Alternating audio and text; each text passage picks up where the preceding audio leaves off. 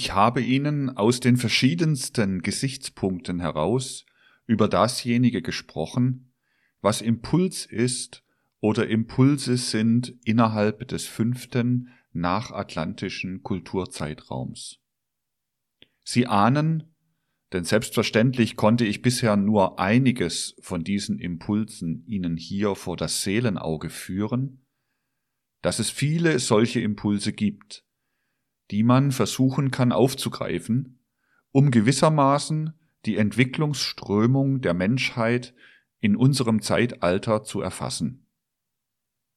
Ich habe dann vor, von den Impulsen, die seit dem 15. Jahrhundert innerhalb der zivilisierten Welt wirkten, in den nächsten drei Vorträgen noch insbesondere herauszugreifen die religiösen Impulse, so dass ich versuchen werde, eine Art Religionsgeschichte hier vor Ihnen zu entwickeln. Heute möchte ich episodisch etwas besprechen, was vielleicht der eine oder der andere unnötig finden könnte, das mir aber doch nahe liegt zu besprechen aus dem Grunde, weil es für das persönliche Dabeisein bei den Impulsen des gegenwärtigen Entwicklungszeitraumes der Menschheit doch auch von der einen oder anderen Seite her eine Wichtigkeit haben könnte. Ich möchte ausgehen von der Tatsache, dass sich mir persönlich in einem gewissen Zeitpunkte die Notwendigkeit ergab, die Impulse der Gegenwart zu ergreifen in den Ausführungen, die ich gegeben habe in meiner Philosophie der Freiheit. Sie wissen vielleicht, dass diese Philosophie der Freiheit vor 25 Jahren, also vor einem Vierteljahrhundert erschienen ist und dass sie jetzt eben ihre zweite Auflage erfahren hat.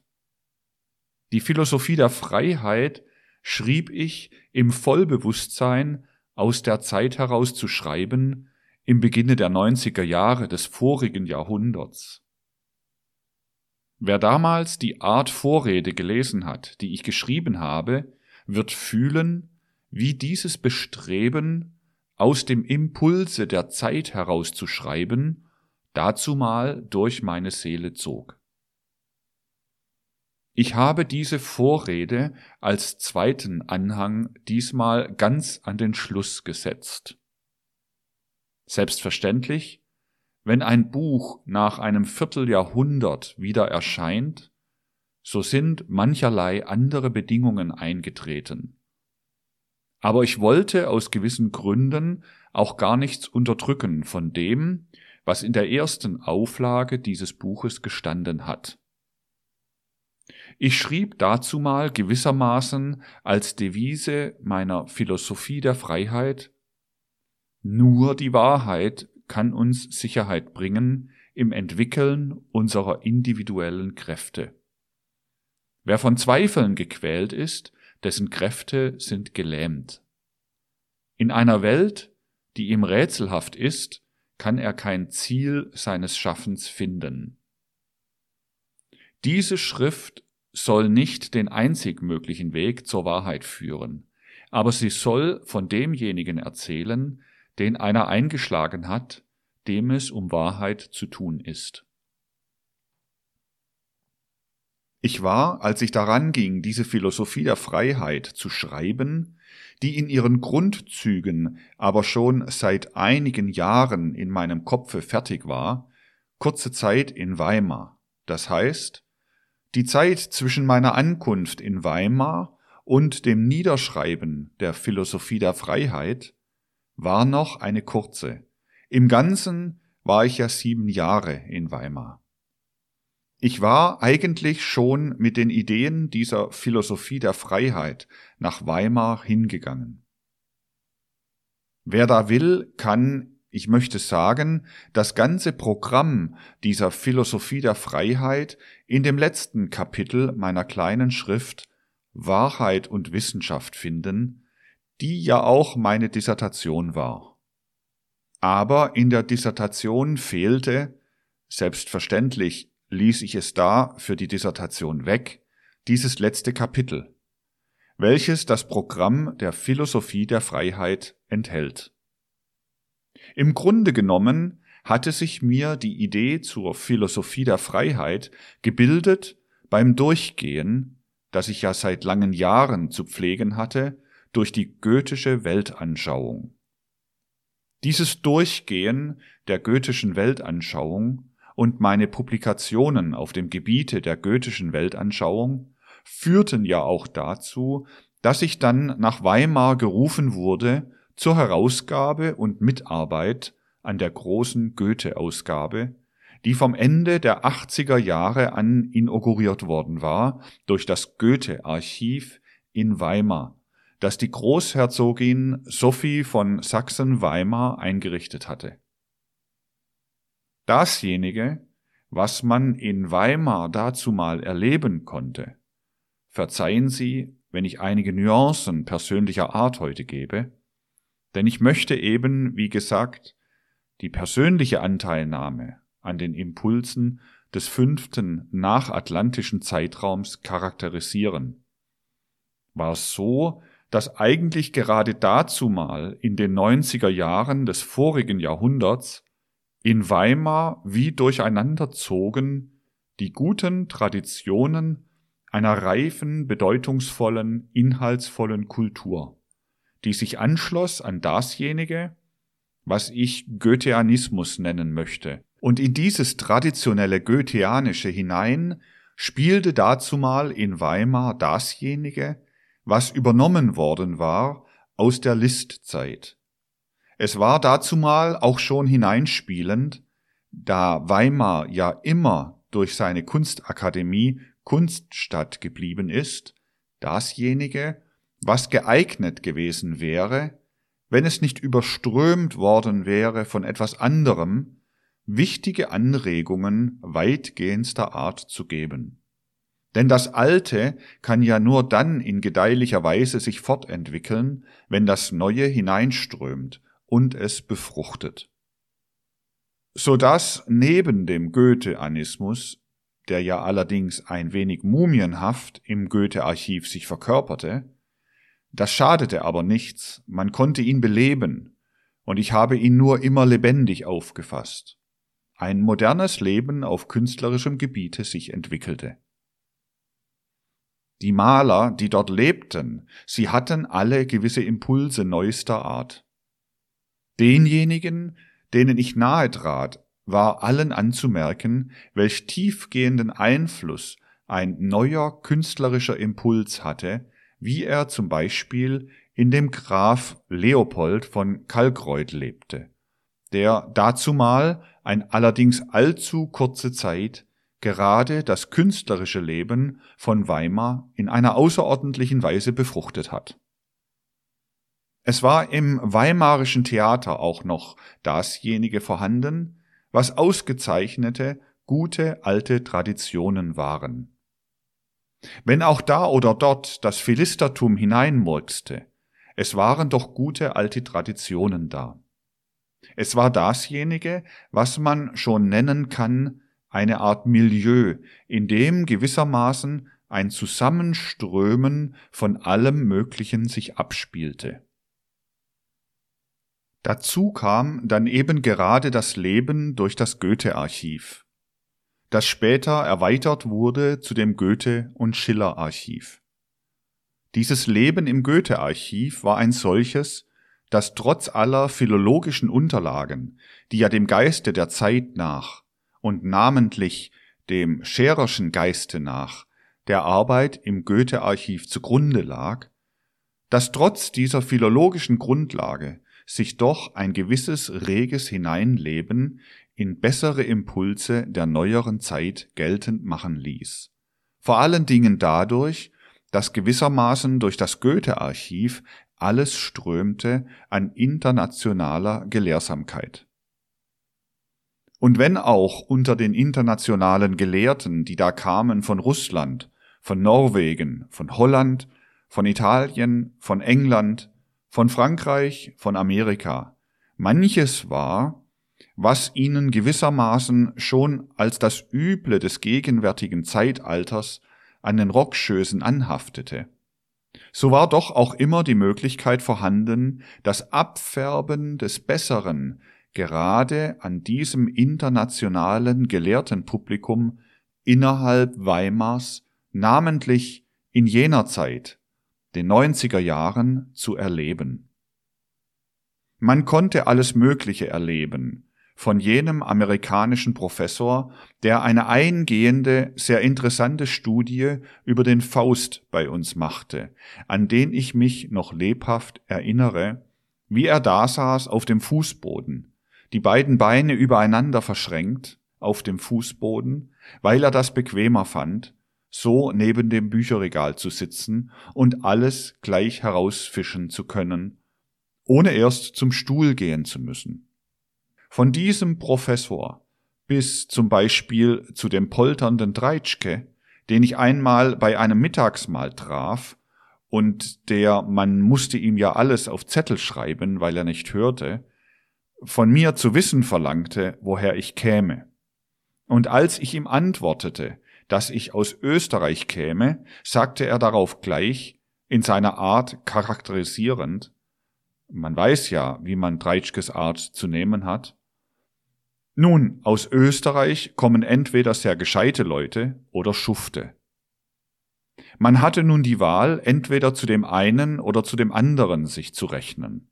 Aber ich könnte Ihnen unendliche Variationen dieses Themas, des Hereinspielens des Internationalen in das weimarerische Getriebe hier vorerzählen. Manches lernte man auch dadurch recht genau kennen, dass ja auch Leute kamen, die bloß mehr oder weniger eben anschauen wollten, was sich erhalten hat, was geblieben war aus der Goethezeit. Es kamen auch andere Leute, bei denen man ein reges Interesse hatte, namentlich für die Art und Weise, wie sie dem Goetheanismus näher treten wollten und so weiter. Man braucht nur zu erwähnen, dass in Weimar ja auch Richard Strauss seine Anfänge durchgemacht hat, die er dann so sehr verschlimmbessert hat.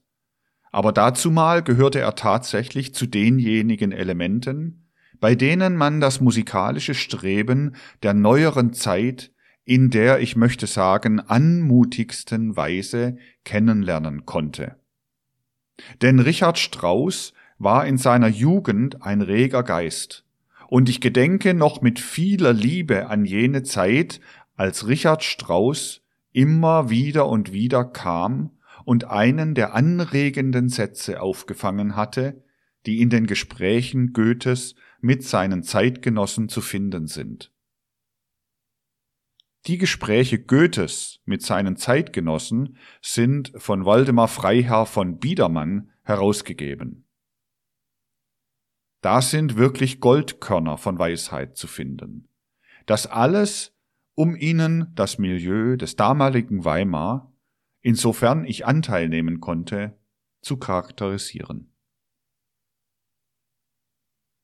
Immerzu kam wiederum eine vornehme Gestalt, bewahrend die Tradition der allerbesten Zeit, ganz abgesehen von allem Fürstlichen, in das Goethe- und Schiller-Archiv, der damalige Großherzog von Weimar, Karl Alexander, der nur als Mensch genommen zu werden brauchte, um ihn lieb zu haben, um ihn zu schätzen.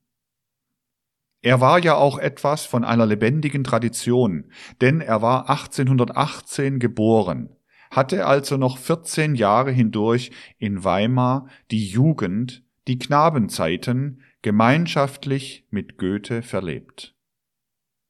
Es war etwas von einem außerordentlichen inneren Charme gerade in dieser Persönlichkeit.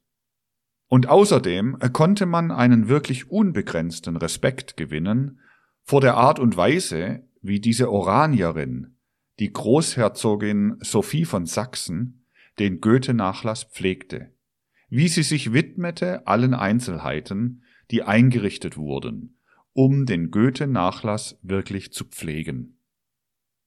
Dass später an die Spitze der Goethe-Gesellschaft ein gewesener Finanzminister gerufen worden ist, das lag ganz gewiss nicht in den Intentionen, die dazumal in Weimar walteten. Und ich glaube, dass eine ganz große Anzahl von Nicht-Philistern, die schon dazumal auch mit dem verbunden waren, was man Goetheanismus nennt, es ebenso, im Spaße selbstverständlich, ganz freudig begrüßen würden, dass vielleicht doch etwas Symptomatisches in dem Vornamen jenes gewesenen Finanzministers liegt, der jetzt Präsident der Goethe-Gesellschaft wurde. Er heißt nämlich mit seinem Vornamen Kreuz wende dich. Nun recht stark hineingestellt in dieses Milieu, verfasste ich meine Philosophie der Freiheit. Diese Philosophie der Freiheit, von der ich allerdings glaubte, dass sie einen notwendigen Impuls der Gegenwart erfasste. Ich rede das nicht aus persönlicher Albernheit, sondern um zu charakterisieren, was ich eigentlich wollte und was ich auch heute noch wollen muss mit dieser Philosophie der Freiheit. Ich schrieb diese Philosophie der Freiheit, um auf der einen Seite die Idee der Freiheit, den Impuls der Freiheit, der im Wesentlichen der Impuls des fünften nachatlantischen Zeitalters sein muss. Er muss sich herausentwickeln aus den mancherlei anderen versplitterten Impulsen, rein vor die Menschheit hinzustellen. Dazu war ein Doppeltes notwendig. Erstens war notwendig, den Impuls der Freiheit stark zu verankern in dem, was man wissenschaftliche Begründung einer solchen Sache nennen kann. Daher ist der erste Teil meiner Philosophie der Freiheit derjenige, welchen ich überschrieben habe Wissenschaft der Freiheit.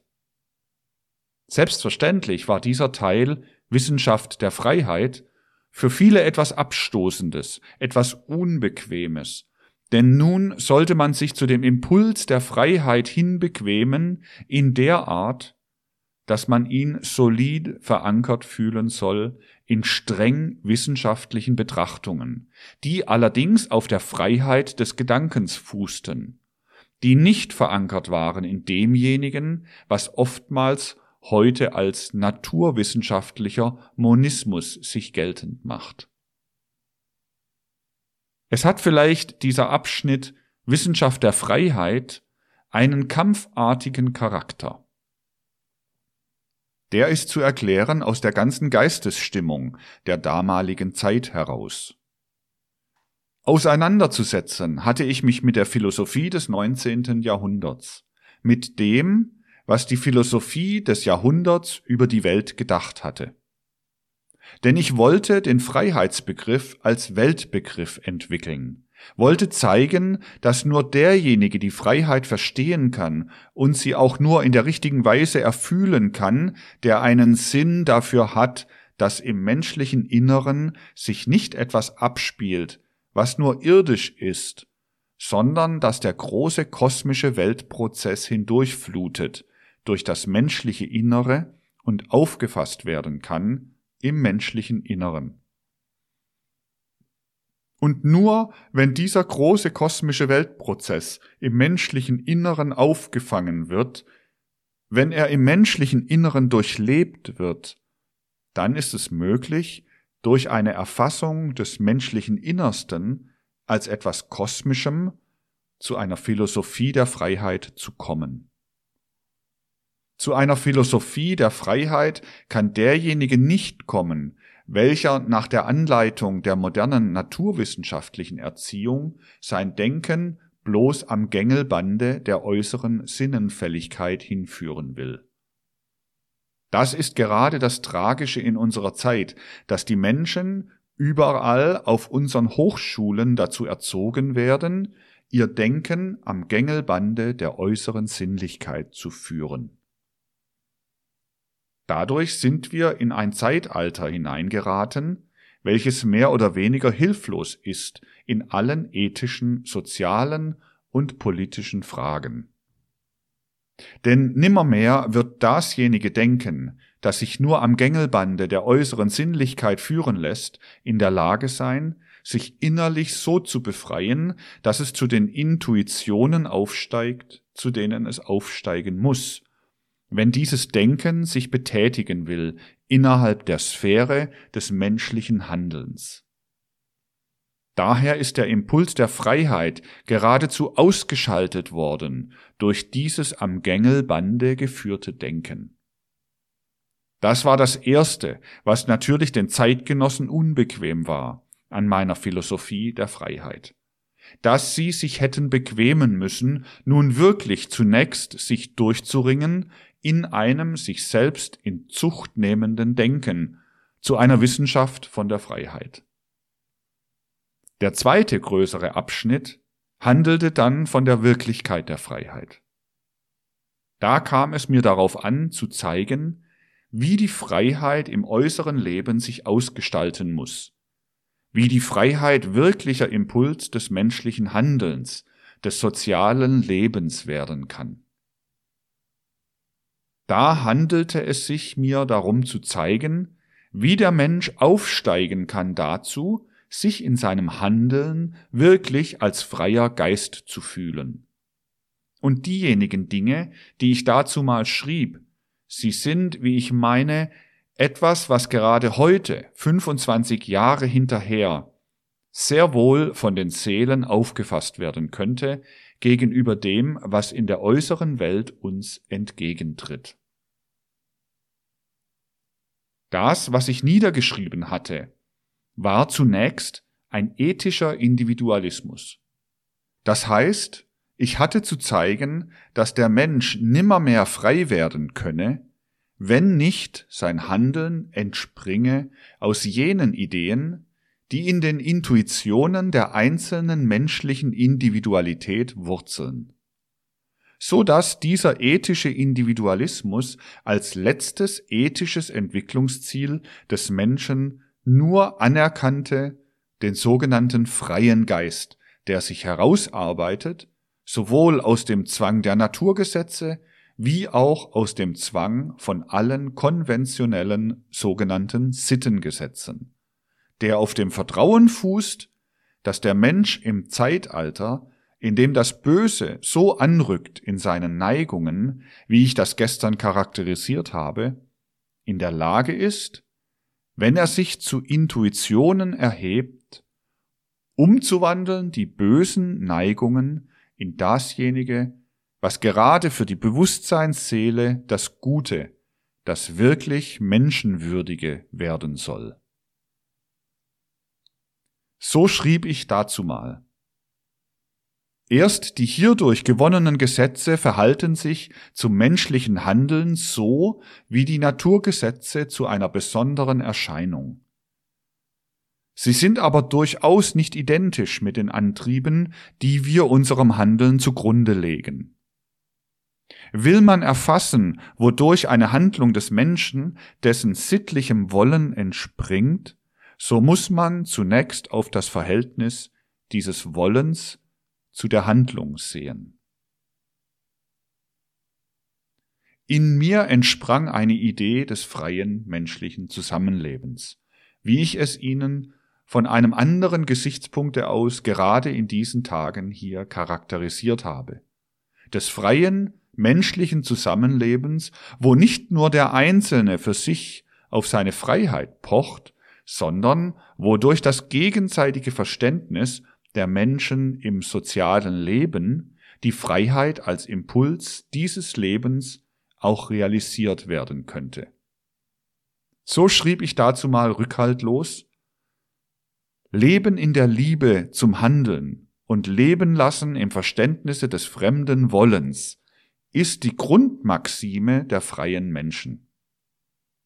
Sie kennen kein anderes Sollen als dasjenige, mit dem sich ihr Wollen in intuitiven Einklang versetzt. Wie sie in einem besonderen Falle wollen werden, das wird ihnen ihr Ideenvermögen sagen. Ich hatte selbstverständlich mit diesem ethischen Individualismus den ganzen Kantianismus dazu mal wider mich. Denn meine kleine Schrift Wahrheit und Wissenschaft beginnt in der Vorrede mit dem Satze Wir müssen über Kant hinaus. Ich wollte dazu mal den Goetheanismus, der aber der Goetheanismus vom Ende des 19. Jahrhunderts war, durch die sogenannten Intellektuellen, durch diejenigen, die sich die Intellektuellsten nennen, an das Zeitalter heranbringen. Dass ich damit nicht besondere Erfahrungen gemacht habe, das kann Ihnen ja mein Aufsatz, den ich jüngst im Reich geschrieben habe, besonders meine Beziehungen zu Eduard von Hartmann zeigen.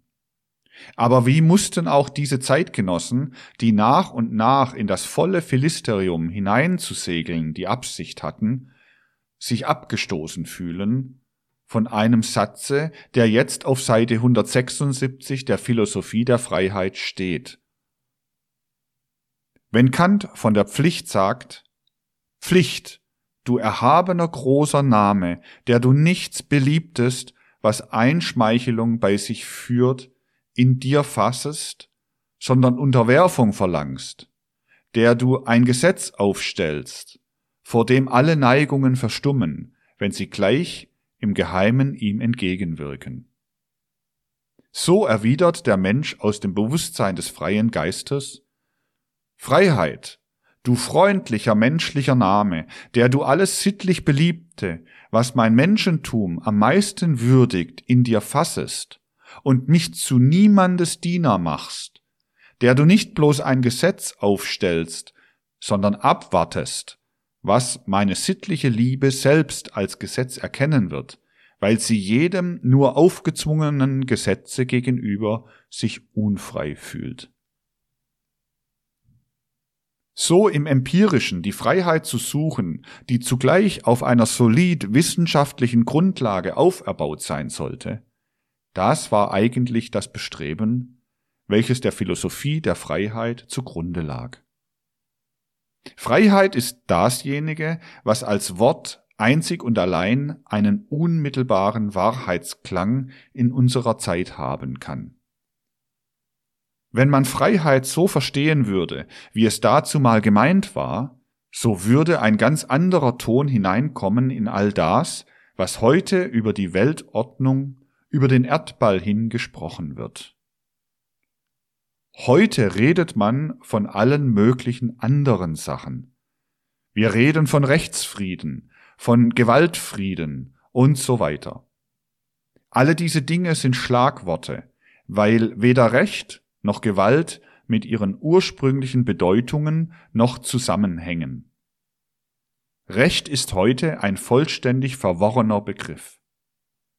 Freiheit allein wäre dasjenige, welches wenn es die Zeitgenossen angenommen hätten, diese Zeitgenossen zu elementaren Impulsen, zur Auffassung der Wirklichkeit hätte bringen können.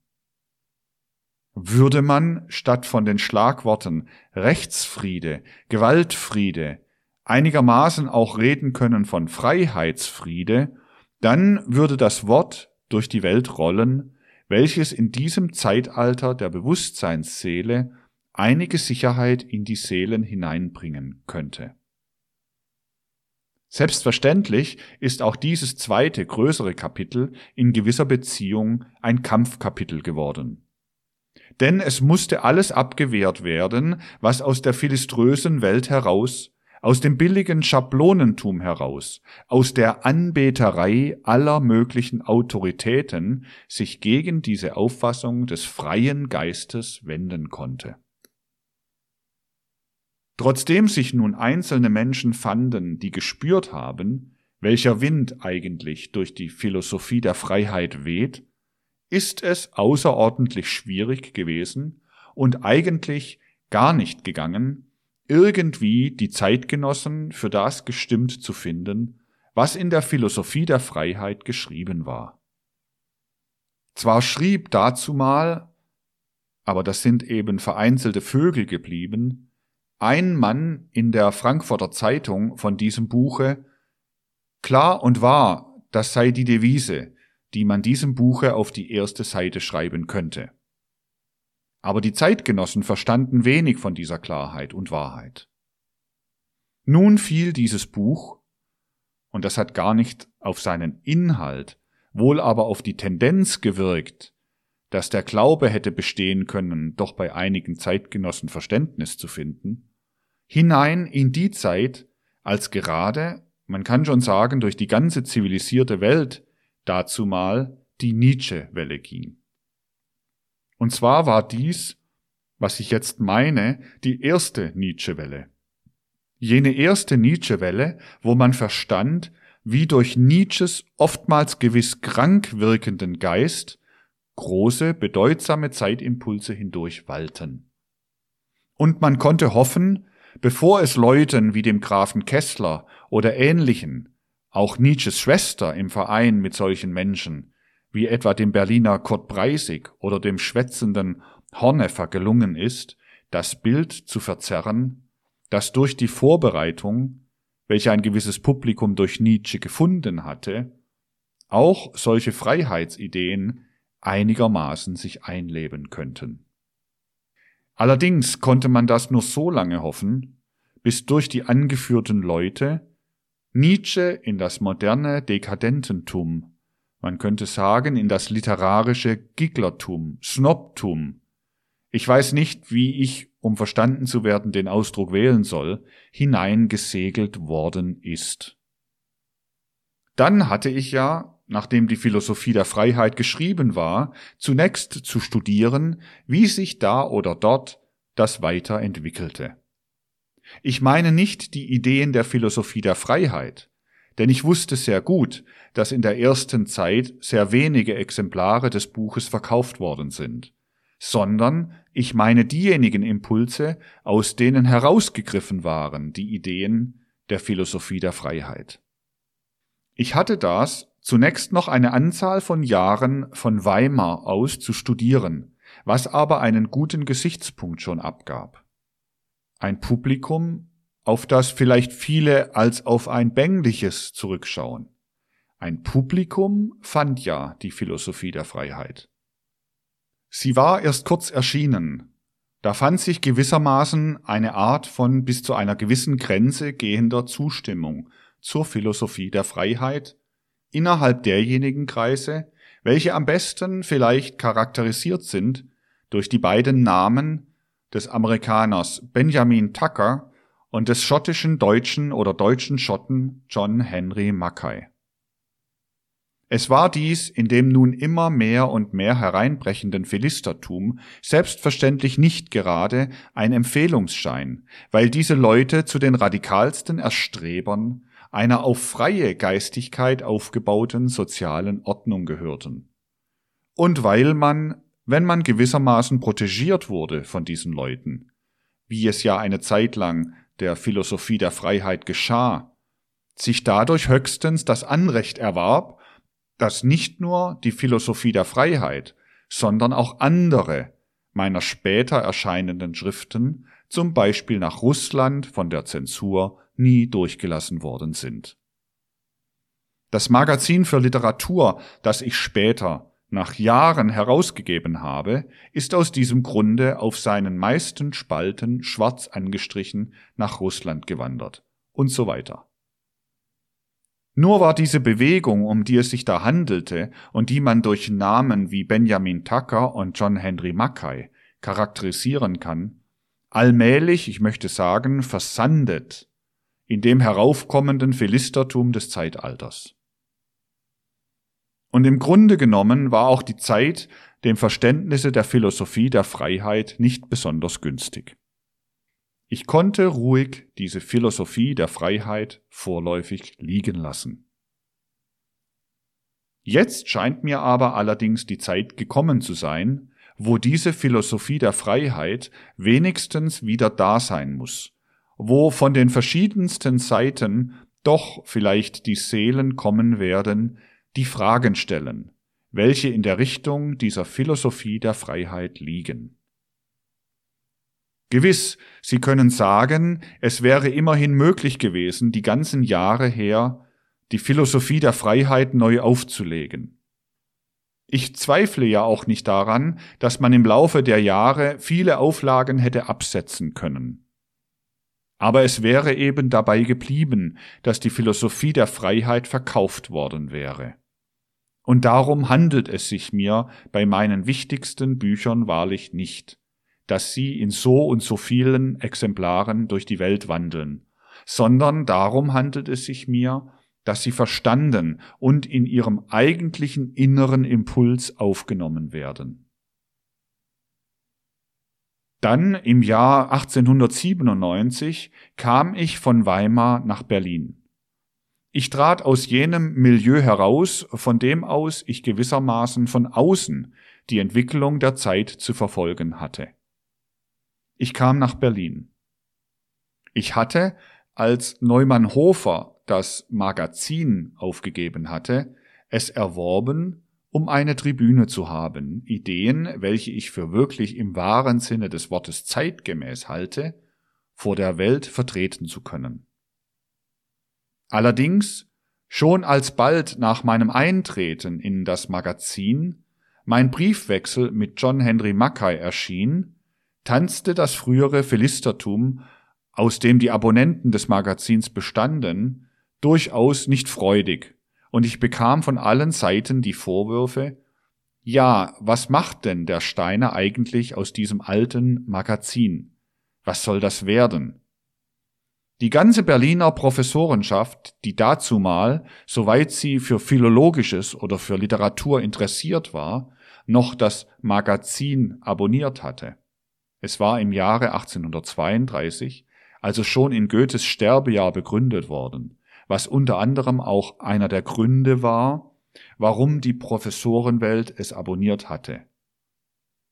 Diese Professorenwelt bestellte nun bald nach und nach das Magazin ab. Und ich hatte auch bei der Herausgabe des Magazin eben durchaus das Talent, die Leute vor den Kopf zu stoßen. Nicht das Zeitalter, aber die Leute vor den Kopf zu stoßen. Ich möchte nur an eine kleine Episode dabei erinnern. Unter denjenigen Männern innerhalb der zeitgenössischen Geisteskultur, die sich am allerintensivsten einsetzten für dasjenige, was ich auf dem Gebiete des Goetheanismus geleistet hatte, befand sich ein Professor an einer Universität.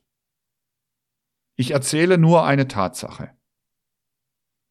Diejenigen, die mich kennen, werden es mir nicht als eine Albernheit auslegen, wenn ich ihnen sage, dass mir jener Professor im russischen Hof in Weimar einmal gesagt hat, Ach, gegenüber dem, was Sie über Goethe geschrieben haben, verblasst doch alles, was wir irgendwie Unbedeutendes in Anknüpfung an Goethe sagen können. Ich erzähle eine Tatsache, und ich sehe nicht ein, warum unter den Verhältnissen, wie sie geworden sind, man just solche Dinge verschweigen soll. Denn schließlich bleibt ja doch auch der zweite Teil des goethischen Ausspruchs wahr. Der erste Teil ist ja nicht von Goethe. Eitel Eigenlob stinkt, aber wie fremder, ungerechter Tadel duftet, darüber unterrichten sich die Leute eben seltener.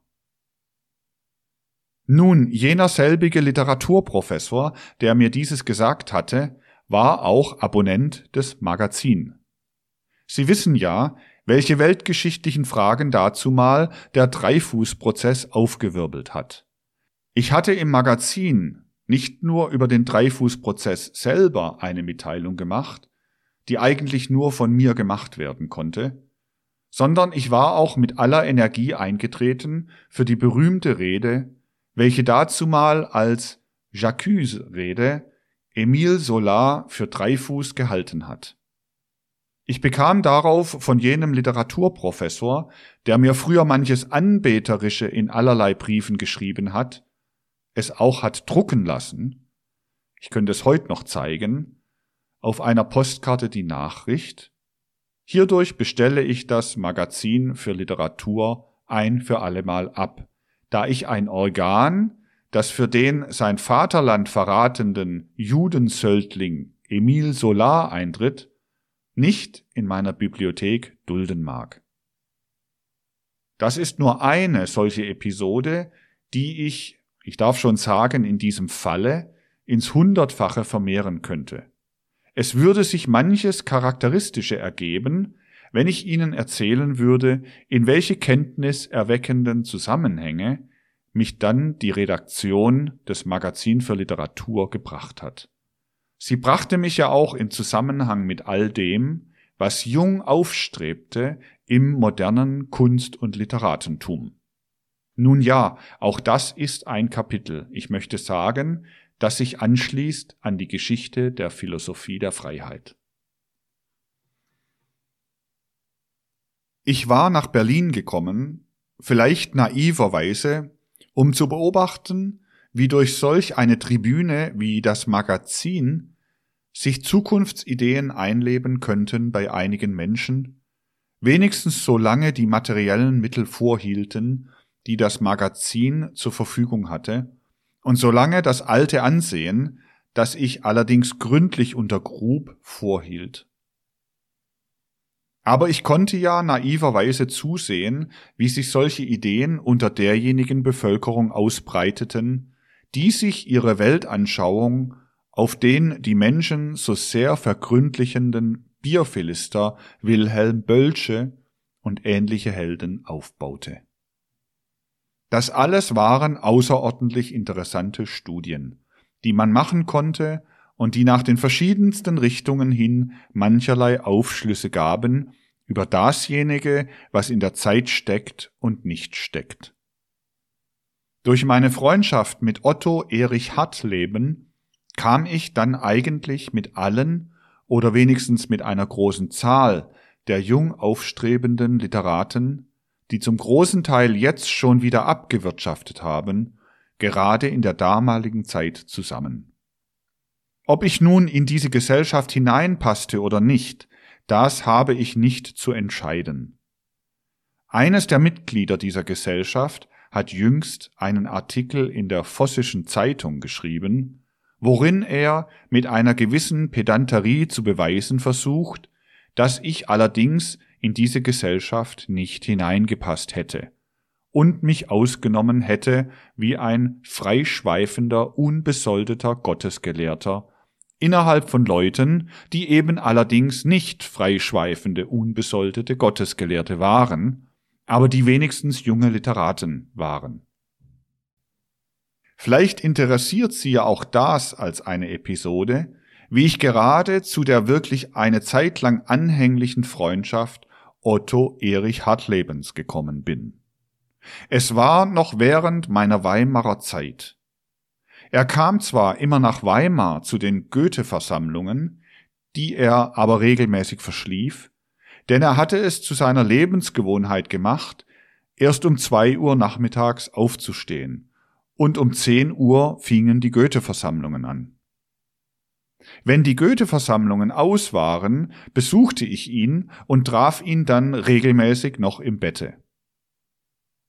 Dann saßen wir aber abends noch zuweilen zusammen.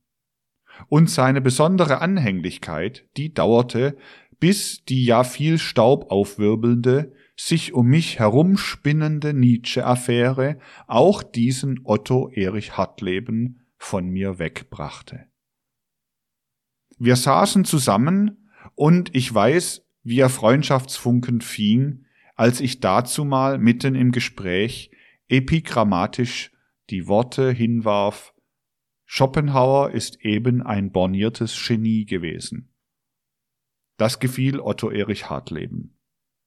Es gefiel ihm an demselben Abend, als ich noch manches andere sprach, so dass der später bekannt gewordene Max Martersteig über meine Reden aufsprang und sagte, Reizen Sie mich nicht, reizen Sie mich nicht. Nun ja, an einem der Abende, die dazumal im Kreise des hoffnungsvollen Otto Erich Hartleben und des hoffnungsvollen Max Martersteig und anderer Leute zugebracht worden waren, entstand ja auch die erste Serenissimus-Anekdote von der ja alle Serenissimus-Anekdoten ihren Ausgangspunkt genommen haben. Ich möchte dieses nicht unerwähnt lassen. Es gehört ganz gewisslich zu dem Milieu der Philosophie der Freiheit. Denn die Stimmung der Philosophie der Freiheit lag doch wenigstens über dem Kreise, in dem ich verkehrte. Und ich weiß heute noch, welche Anregung, wenigstens hat er es so gesagt, Max Halbe gerade von der Philosophie der Freiheit empfangen hat. Also diese Leute haben sie schon gelesen, und es ist manches aus der Philosophie der Freiheit an Impulsen eingeflossen in manches, was immerhin in der Welt weht. Diese Ur-Serenissimus-Anekdote, von der dann alle anderen Serenissimus-Anekdoten Kinder sind, ist also durchaus nicht hervorgegangen aus einer Stimmung, um, sagen wir, sich bloß lustig zu machen über irgendeine Persönlichkeit, sondern sie ist hervorgegangen aus jener Stimmung, die auch verknüpft sein muss mit dem, was der Impuls der Philosophie der Freiheit ist, mit einer gewissen humoristischen Lebensauffassung oder, wie ich oftmals sage, mit einer gewissen unsentimentalen Lebensauffassung, die insbesondere dann notwendig ist, wenn man sich auf den Standpunkt des intensivsten geistigen Lebens stellt. Diese Uranekdote, sie ist ja diese. Serenissimus besucht das Zuchthaus seines Landes und er will sich einen Sträfling vorführen lassen, worauf ihm ein Sträfling wirklich vorgeführt wird. Er stellt dann eine Reihe von Fragen an diesen Sträfling. Wie lange halten Sie sich hier auf? Bin schon 20 Jahre hier. Schöne Zeit das, schöne Zeit, 20 Jahre. Schöne Zeit das. Was hat Sie denn veranlasst, mein Lieber, hier Ihren Aufenthaltsort zu nehmen? Ich habe meine Mutter ermordet. Ach, so, so. Merkwürdig, höchst merkwürdig. Ihre Frau Mutter haben Sie ermordet? Merkwürdig, höchst merkwürdig. Ja, sagen Sie mir, mein Lieber, wie lange gedenken Sie sich noch hier aufzuhalten? Bin lebenslänglich verurteilt. Merkwürdig schöne Zeit das. Schöne Zeit. Na, ich will Ihre kostbare Zeit nicht weiter mit Fragen in Anspruch nehmen. Mein lieber Direktor, diesem Manne werden die letzten zehn Jahre seiner Strafe in Gnaden erlassen. Nun, das war die Uranekdote. Sie war durchaus nicht hervorgegangen aus einer niederträchtigen Stimmung, sondern sie war hervorgegangen aus einem humoristischen Nehmen desjenigen, was, wenn es Not tut, durchaus auch in allen seinen ethischen Werten genommen werden konnte und so weiter. Ich bin überzeugt davon, dass wenn es je hätte vorkommen können, dass die Persönlichkeit, auf die vielleicht mit Unrecht diese Anekdote vielfach gemünzt wurde, diese Anekdote selber gelesen hätte, sie herzlichst darüber gelacht hätte. Dann äh, konnte ich, wie gesagt, in Berlin beobachten, sehen, wie in dem Kreise, den ich Ihnen eben angegeben habe, versucht wurde, etwas von der neuen Zeit heraufzuführen. Aber es spielte ja schließlich in alles ein wenig Bölsche hinein. Und ich meine damit natürlich nicht den in Friedrichshagen wohnhaften dicken Bölsche allein, sondern ich meine die ganze Bölscherei, die ja in der Philisterwelt unserer Zeit eine außerordentlich breite Rolle spielt. Schon die ganze saftige Art der Darstellungen des Bölsche ist ja für unsere Zeitgenossen so ganz besonders geeignet. Nicht wahr? Wer Bölsches Aufsätze liest, muss alle Augenblicke irgendetwas von Exkrementen oder dergleichen in die Hand nehmen. So ist sein Stil. Man nehme nur ja recht das und das in die Hand, und es sind nicht immer bloß Quallen, die man in die Hand zu nehmen hat, wozu er einen einladet, dass man es in die Hand nehmen soll, sondern es ist wahrhaftig noch manches andere, was man da in die Hand zu nehmen hat. Aber diese Bölscherei ist so recht ein Leckerbraten für das in dieser Zeit heraufkommende Philistertum geworden. Es war ja nicht gerade eine richtige Art, das Magazin zu lancieren, was ich eines Tages in einer Nummer des Magazins tat. Der Max Halbe hatte eben seinen Eroberer aufführen lassen der sicherlich das Stück mit dem besten halbe Wollen ist, das aber deshalb grandios durchgefallen ist in Berlin. Und ich habe eine Kritik geschrieben, über die Max Halbe in heller Verzweiflung war. Denn ich habe alle Berliner Zeitungen durchgenommen und einem nach dem anderen der Berliner Theaterkritiker das Nötige gesagt über ihren Verstand. Es war nicht gerade die richtige Art, das Magazin zu lancieren. Und so, nicht wahr, wurde das eine schöne Studienzeit. Man konnte wiederum in vieles von einem anderen Gesichtspunkte aus hineinschauen als von Weimar aus. Immer stand bei mir im Hintergrunde die Frage, wie könnte die Zeit so etwas aufnehmen, wie es die Ideen der Philosophie der Freiheit sind. Man wird schon, wenn man will, durch alles das, was ich in dem Magazin für Literatur geschrieben habe, den Geist der Philosophie der Freiheit wehen sehen. Doch das Magazin für Literatur wurde nicht in das moderne Philistertum hineinlanciert. Ich aber wurde selbstverständlich unter diesen verschiedenen Einflüssen nach und nach durch das moderne Philistertum herauslanciert. Da bot sich gerade Gelegenheit, eine andere Tribüne zu finden angesichts der großen Fragen, welche um die Jahrhundertwende alle Welt bewegten und mit denen ich ja schon in so innige Beziehungen getreten war, durch John Henry Mackay, durch Tucker, der von Amerika nach Berlin gekommen war und mit dem sehr interessante Abende zugebracht worden waren. Es bot sich mir die Gelegenheit, eine andere Tribüne zu finden. Es war die Tribüne der sozialistischen Arbeiterschaft. Und ich habe Jahre hindurch den Unterricht auf den verschiedensten Gebieten geleitet in der Berliner Arbeiterbildungsschule, von da ausgehend dann in allen möglichen Vereinigungen der sozialistischen Arbeiterschaft Vorträge gehalten da ich nach und nach aufgefordert worden bin, nicht nur diese Vorträge zu halten, sondern mit den Leuten auch Redeübungen zu treiben. Die Leute waren ja nicht nur darauf aus, dasjenige klar kennenzulernen, was ich ihnen in diesen Tagen auseinandergesetzt habe, sondern sie waren immer darauf aus, wirklich auch reden zu können, das vertreten zu können, was sie als das Richtige glaubten vertreten zu müssen. Da gab es selbstverständlich über alle möglichen Gebiete die eingehendsten Diskussionen in allen möglichen Kreisen. Es war wiederum ein anderer Gesichtspunkt, die Weltentwicklung der neueren Zeit kennenzulernen. Nun, gerade innerhalb dieser Kreise konnte man interessant finden, wie eines nicht hineinspielen durfte. Und das ist dasjenige, was für die heutige Zeit und ihr richtiges Verständnis von so unendlicher Wichtigkeit ist.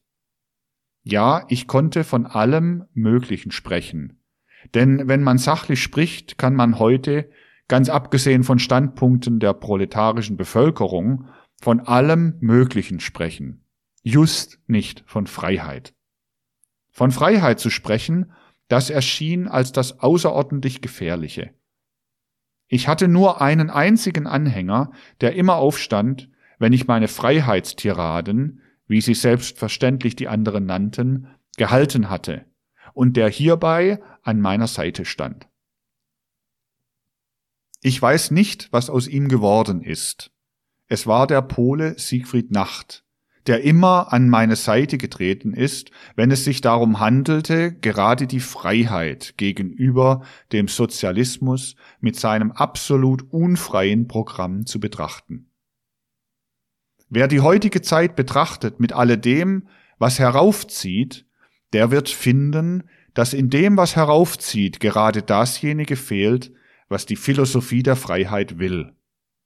Die Philosophie der Freiheit begründet in einer freien geistigen Denkerarbeit eine zwar mit der Naturwissenschaft völlig im Einklang stehende, aber über die Naturwissenschaft eben frei hinausgehende Wissenschaft von der Freiheit. Dieser Teil, der macht es möglich, dass wirklich freie Geister sich innerhalb der heutigen sozialen Ordnung ausbilden könnten. Denn würde die Freiheit bloß als Wirklichkeit der Freiheit ergriffen, ohne die solide Grundlage der Wissenschaft von der Freiheit, so würde im Zeitalter, in dem sich das Böse so einnistet, wie ich es gestern charakterisiert habe, die Freiheit notwendigerweise nicht führen müssen zu freien Geistern, sondern zu zuchtlosen Geistern. Einzig und allein in der strengen inneren Zucht welche in dem nicht am Gängelbande der Sinne lebenden Denken gefunden werden kann, In wirklich denkerischer Wissenschaft ist dasjenige zu finden, was für das gegenwärtige Zeitalter, das die Freiheit realisieren muss, eben notwendig ist. Aber was dem, was sich als radikale Partei herauferhebt, was schon seine Impulse geltend machen wird, auch gegen die ihre Zeit gründlich missverstehenden Nationalisten aller Schattierungen, was diesem Sozialismus fehlt, das ist die Möglichkeit, zu einer Wissenschaft der Freiheit zu kommen. Denn wenn es eine für die Gegenwart wichtige Wahrheit gibt, so ist es die. Von dem Vorurteil des alten Adels, des alten Bürgertums, der alten militaristischen Ordnungen hat sich der Sozialismus freigemacht.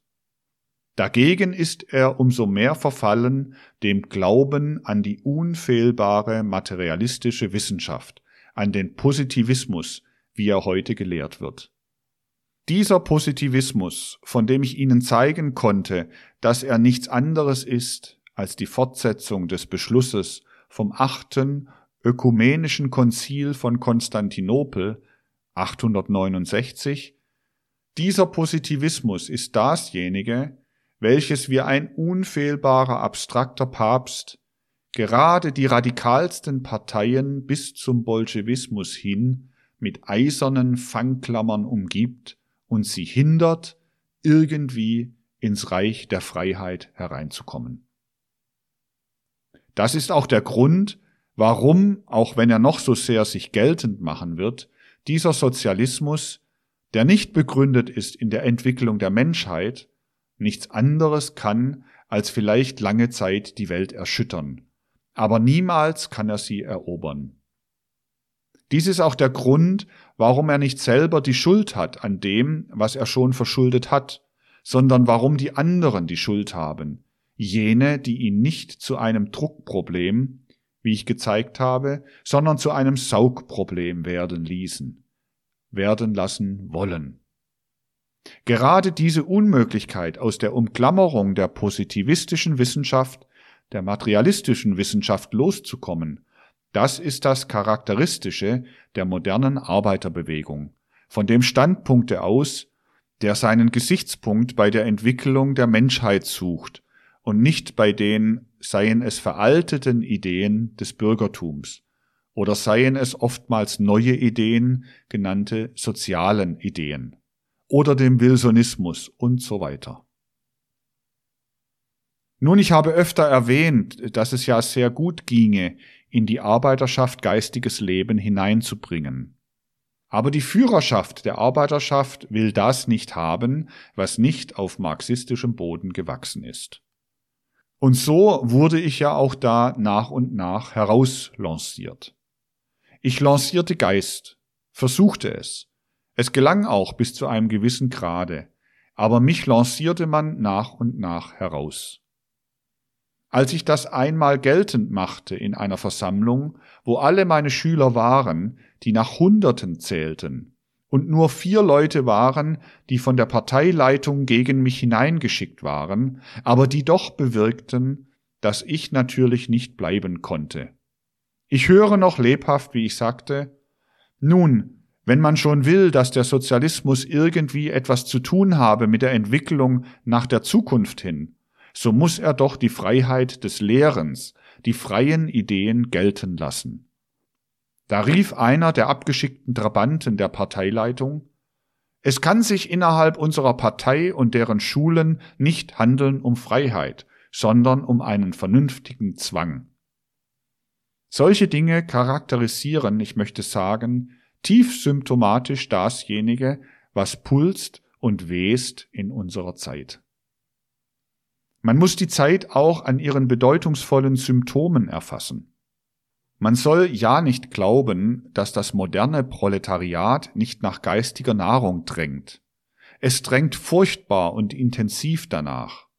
Aber die Nahrung, die geboten wird, Sie ist zum Teil diejenige, auf die ohne dies das moderne Proletariat schwört, nämlich die positivistische Wissenschaft, die materialistische Wissenschaft. Oder zum Teil ist es unverdauliches Zeug, das den Leuten eben Steine statt Brot gibt. Sie sehen, die Philosophie der Freiheit musste sich auch da stoßen, weil gerade ihr Fundamentalimpuls, der Freiheitsimpuls, keinen Platz hat in dieser modernsten Bewegung. Dann, noch ehe dieses gewissermaßen zu Ende gegangen war, kam das andere.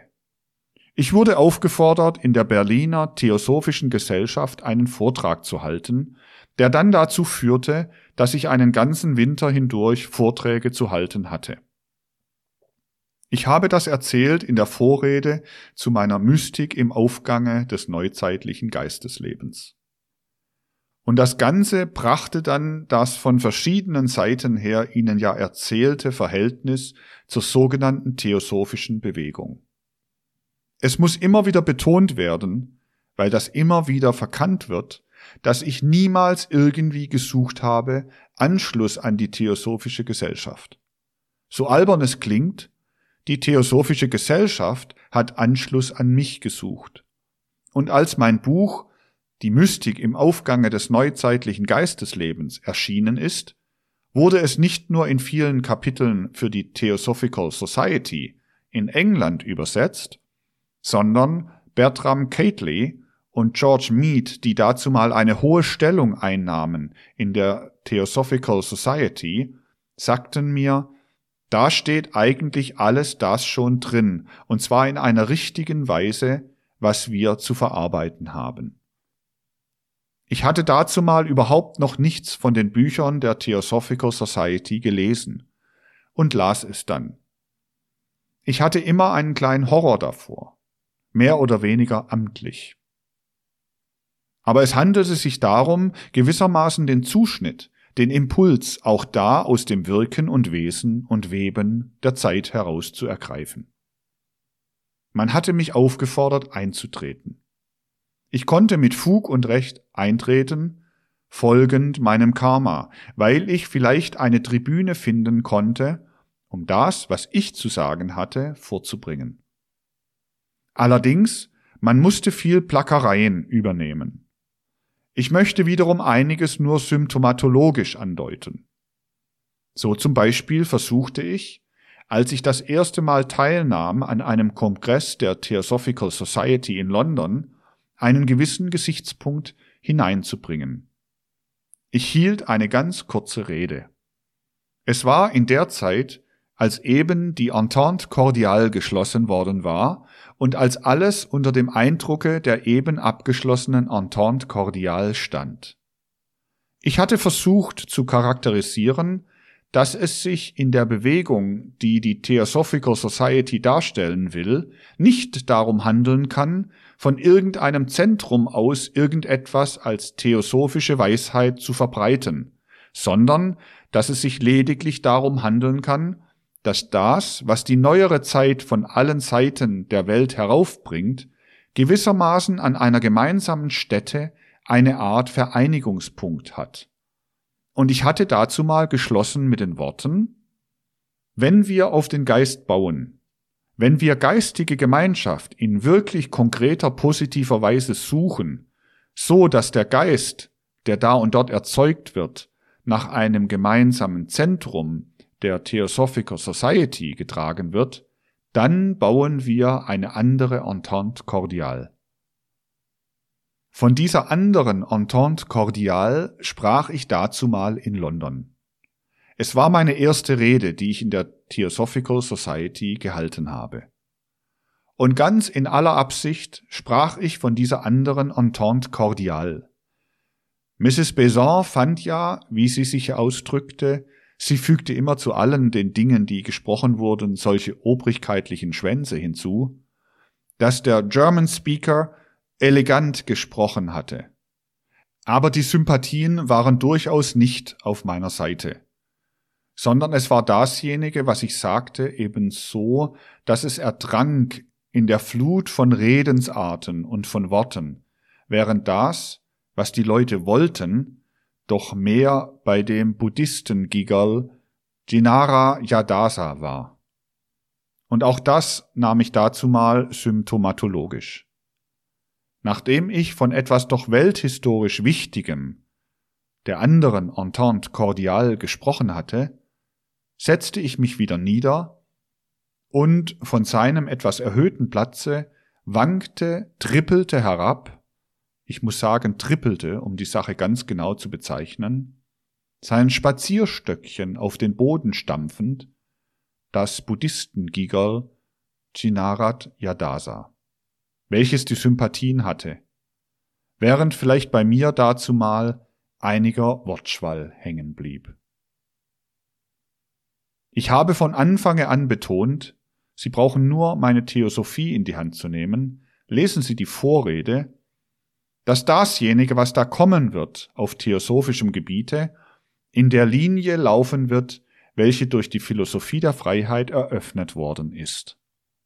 Ich habe vielleicht es manchem schwierig gemacht, die geradlinige Fortsetzung zu finden zwischen den Impulsen, die in der Philosophie der Freiheit lagen, und demjenigen, was ich später geschrieben habe und was so genommen worden ist, dass sich die Leute doch außerordentlich schwer bequemt haben, gerade und wahr das zu nehmen, was ich zu sprechen versuchte, was ich drucken zu lassen versuchte. Man musste Plackereien auf sich nehmen. Man wurde ja keineswegs innerhalb der Gesellschaft, in die man sich nicht selbst hineingestellt hatte, die einen in sich hineingestellt hatte, nach dem genommen, was man gab, sondern nach Schlagworten, nach Schablonen. Und das dauerte ja ziemlich lange, bis wenigstens in einer Art von Kreis man nicht mehr bloß nach Schablonen, nach Schlagworten genommen wurde. Im Grunde genommen war es ziemlich gleichgültig, was ich selber sagte. War es ziemlich gleichgültig, was ich selber drucken ließ. Gewiss, die Leute lasen es, aber dass man etwas liest, das besagt ja noch nicht, dass man etwas aufgenommen hat. Die Leute lasen es. Es erlebte sogar Auflagen, immer wieder und wiederum neue Auflagen. Die Leute lasen es, aber dasjenige, wonach sie es beurteilten, war nicht das, was aus meinem Munde kam, was in meinen Büchern stand, sondern es war das, was sich der eine ausgebildet hatte als das Mystische, der andere als das Theosophische, der dritte als das, der vierte als das und in einen Nebel von Anschauungen, die sich die Leute selber zusammenbrauten, kam dann dasjenige, was als Urteil in der Welt figurierte. Es war keineswegs außerordentlich reizvoll und ideal, danach die Philosophie der Freiheit wieder auflegen zu lassen. Diese Philosophie der Freiheit wollte herausgeschrieben sein, wenn sie auch natürlich nur einseitig und nur unvollkommen, manchmal ungeschickt darstellt, einen kleinen Impuls aus dem fünften nachatlantischen Zeitraum. Sie wollte herausgeschrieben sein aus dem, was das Wesentliche, das Bedeutungsvolle, das eigentlich Wirksame in dieser fünften nachatlantischen Kulturperiode ist. So möchte ich jetzt, wo nach einem Vierteljahrhundert diese Philosophie der Freiheit wieder erscheint, eben betont haben, dass sie erst hervorgegangen ist aus einem intensiven Miterleben mit der Zeit, wirklich aus einem Hineinschauen in die Zeit, aus dem Versuch zu erlauschen, was die Zeit an Impulsen braucht. Und jetzt, nachdem diese Katastrophe über die Menschheit gekommen ist, nach 25 Jahren sehe ich, dass man möge mir das zur Albernheit auslegen, dieses Buch ein wahrhaft im wahrsten Sinne des Wortes zeitgemäßes ist. Allerdings in jenem absonderlichen Sinne zeitgemäß, dass die Zeitgenossen alles dasjenige nicht haben und oftmal nichts davon wissen wollen, was in diesem Buche steht. Würde man verstehen, was mit diesem Buche gewollt war für die Grundlegung des ethischen Individualismus, für die Grundlegung eines sozialen und eines politischen Lebens, würde man richtig verstanden haben, was mit diesem Buche gemeint war. Dann würde man wissen, es gibt Mittel und Wege, die Menschheitsentwicklung heute in fruchtbare Bahnen zu leiten andere Mittel und Wege, als es der falscheste wäre, den man nur einschlagen könnte. bloß zu schimpfen über die radikalen Parteien, bloß zu schimpfen und Anekdoten zu erzählen über den Bolschewismus. Es wäre traurig, wenn das Bürgertum nicht darüber hinauskäme, sich nur dafür zu interessieren, was die Bolschewiken da und dort gemacht haben, wie sie sich gegen diese oder jene Leute benehmen. Denn das trifft nichts in Wirklichkeit. Dasjenige, um was es sich handelt, ist, dass man wirklich studiert, welche in einem gewissen Sinne berechtigte Forderungen sich da von einer Seite erheben. Und kann man eine Weltanschauung und eine Lebensauffassung finden, welche zu sagen wagen darf, dasjenige, was ihr wollt, mit euren unvollkommenen Mitteln, erlangt ihr, wenn ihr den Weg, der hier verzeichnet wird, geht und noch vieles andere. Wenn man wagen darf, das zu sagen, und ich bin überzeugt davon, dass wenn man durchdrungen ist von der Philosophie der Freiheit, man das sagen darf, dann würde sich ein Licht finden. Dazu ist das Einleben einer wirklichen Weltanschauung der Freiheit aber dringend notwendig. Dazu ist notwendig, dass man den ethischen Individualismus in seiner Wurzel zu erfassen vermag, wie er sich aufbaut auf der Einsicht, dass der Mensch den geistigen Intuitionen des Weltengeschehens gegenübersteht, dass der Mensch, indem er in sich erfasst, nicht den Hegelschen Gedanken, sondern das freie Denken tatsächlich, wie ich es einmal populär auszudrücken versuchte, in meiner kleinen Schrift Grundlinien einer Erkenntnistheorie der goethischen Weltanschauung, mit dem in Zusammenhang steht, was man nennen kann, das Durchpulsieren der kosmischen Impulse durch das menschliche Innere. Von da aus aber allein ist der Freiheitsimpuls zu fassen. Von da aus aber allein ist es möglich, an eine Regeneration derjenigen Impulse heranzutreten, die jetzt alle in Sackgassen enden. Der Tag, der da bringen wird die Einsicht, was es für ein Wortgepränge ist, wenn man diskutiert über solche Begriffe, die nur noch Worthülsen sind, wie Recht, Gewalt und so weiter, der Tag, der die Einsicht bringen wird, dass man es da mit Worthülsen zu tun hat und der die Einsicht bringen wird, dass die durch geistige Erlebnisse erfasste Idee der Freiheit allein zur Wirklichkeit führen kann. Der Tag allein wird eine neue Morgenröte über die Menschheit heraufbringen können. Dazu muss überwunden werden der Bequemlichkeitssinn, der jetzt tief eingewurzelt ist in den Menschen. Gewöhnen müssen sich die Menschen, nicht herumzureden, wie es heute in der landläufigen Wissenschaft geschieht, über alles mögliche Soziale, über alle möglichen Quacksalbereien zur Verbesserung der sozialen, der politischen Ordnung. Gewöhnen müssen sich die Menschen zu verankern dasjenige, was sie auf diesem Felde suchen, in einer gediegenen, soliden geisteswissenschaftlichen Weltanschauung. Der Freiheitsgedanke muss in einer Wissenschaft der Freiheit verankert sein. Dass man der durchbölschten Bourgeoisie nicht leicht das beibringen kann, wohl aber dem Proletariat, das hat sich mir manchmal gezeigt. Unter anderem auch, als ich in Spandau einmal aus den Reihen der dort versammelten Arbeiter zunächst um ein paar Worte zu sagen, was aber dann eine fünf Viertelstunden lange Rede geworden ist, nachdem Rosa Luxemburg, sie ist ja hinlänglich bekannt, ihre große Rede gehalten hatte, vor einer Arbeiterschaft, die aber nicht nur eine Arbeiterschaft war, sondern die Weib und Kind mitgebracht hatte. Wickel und kleine Kinder, die geschrien hatten. Hunde und alles Mögliche war im Saal. Als ich hinterher, nachdem die Rosa Luxemburg ihre Rede über die Wissenschaft und die Arbeiter gehalten hatte, gerade daran anknüpfte, dass ein wirkliches Fundament schon da läge, das wäre, Wissenschaft geistig zu erfassen, das heißt aus dem Geiste heraus nach einer neuen Lebensgestaltung zu suchen, da fand ich mit solchen Dingen immer einige Zustimmung.